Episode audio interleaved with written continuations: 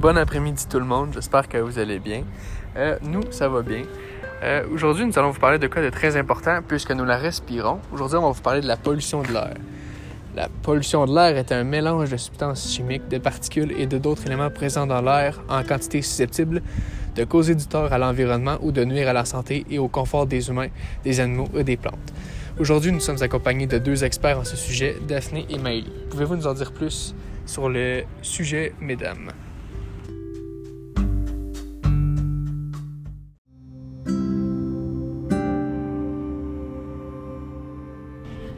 Bien sûr. Donc, pour commencer, il y a des millions de causes et de conséquences à la pollution et certaines viennent affecter l'humain en se présentant sous plusieurs formes, telles que des problèmes respiratoires et pulmonaires, comme l'asthme, des allergies ou des maladies pulmonaires obstructives chroniques, ou bien des problèmes cardiaques comme l'angine de poitrine, l'arythmie, crise cardiaque, l'insuffisance cardiaque ou même l'hypertension. Elle peut aussi augmenter le risque d'accident vasculaire cérébral.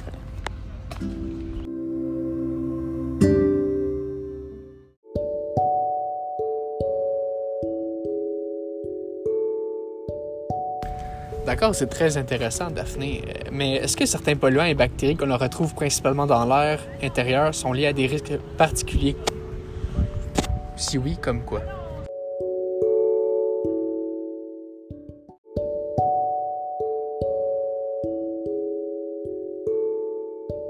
Il y en a plusieurs, dont l'amiantose, la légionellose, mais votre réaction à la pollution de l'air dépend du type et de la quantité de contaminants auxquels vous avez été exposé, de votre santé en général, ainsi que de votre âge.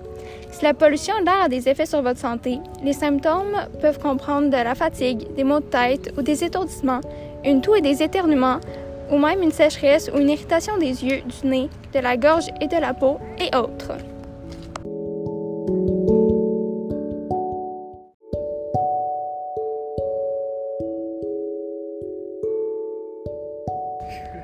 Il y a plusieurs causes et conséquences sur l'environnement dans la pollution de l'air intérieur et extérieur. La pollution de l'air extérieur peut être polluée de nombreuses façons. Parfois, la pollution est d'origine naturelle, par exemple en cas de feu de forêt ou d'éruption volcanique. Mais ce sont le plus souvent les activités humaines qui rejettent des substances nocives dans l'air, notamment l'utilisation des moteurs à essence et des moteurs diesel, la production d'énergie comme la fumée dégagée par les centrales au charbon, l'industrie manufacturière et plusieurs autres. La pollution de l'air intérieur. L'air à l'intérieur de votre maison peut aussi être pollué. Les principales sources de pollution intérieure sont la fumée secondaire, le radon provenant du sol, la combustion du charbon ou du bois à l'intérieur, les substances chimiques contenues dans la peinture ou les produits nettoyants, et les polluants biologiques provenant d'organismes vivants comme la moisissure et les acariens de la poussière.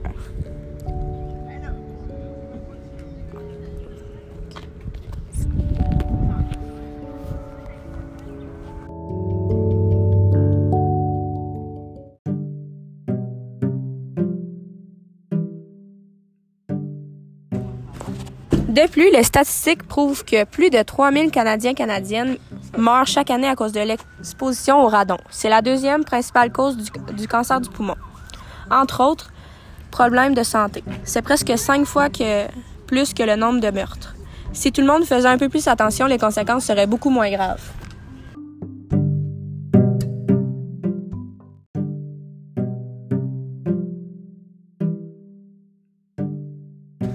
J'ai entendu dire qu'une étude Paris-Mordi qu'environ 8,8 millions de morts par an dans le monde, dont environ 800 000 en Europe.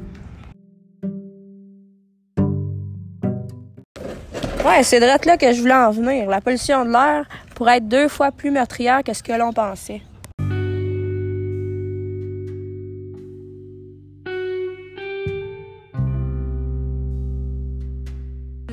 Alors, quels sont les bons gestes pour réduire la pollution de l'air en ville?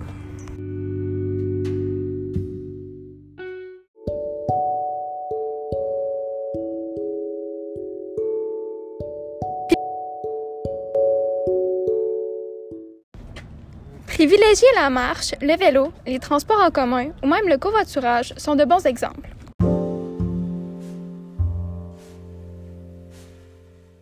Alors, si je dois prendre mon véhicule, j'adopte une conduite souple ou l'éco-conduite? Il s'agit de conduire à vitesse constante, d'anticiper le ralentissement pour ne pas freiner brutalement et de ne pas démarrer en appuyant sur l'accélérateur. Il est recommandé de couper le moteur lorsque l'arrêt dure plus de 20 secondes.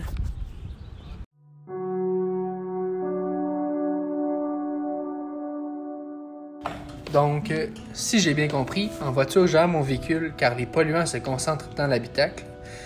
Ensuite, il est préférable d'éviter d'aérer son véhicule à proximité d'autres sources de pollution, par exemple en zone de trafic, dense ou dans les tunnels, et pendant les moments de la journée où le niveau de la pollution est le plus élevé.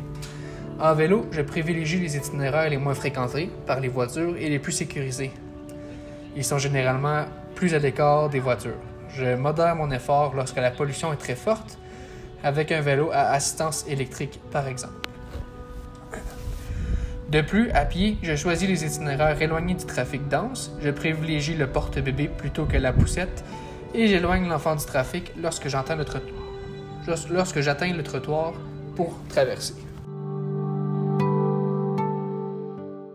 Voilà, vous avez tout compris, vous êtes maintenant capable de sauver la planète. Merci beaucoup les filles et à la prochaine.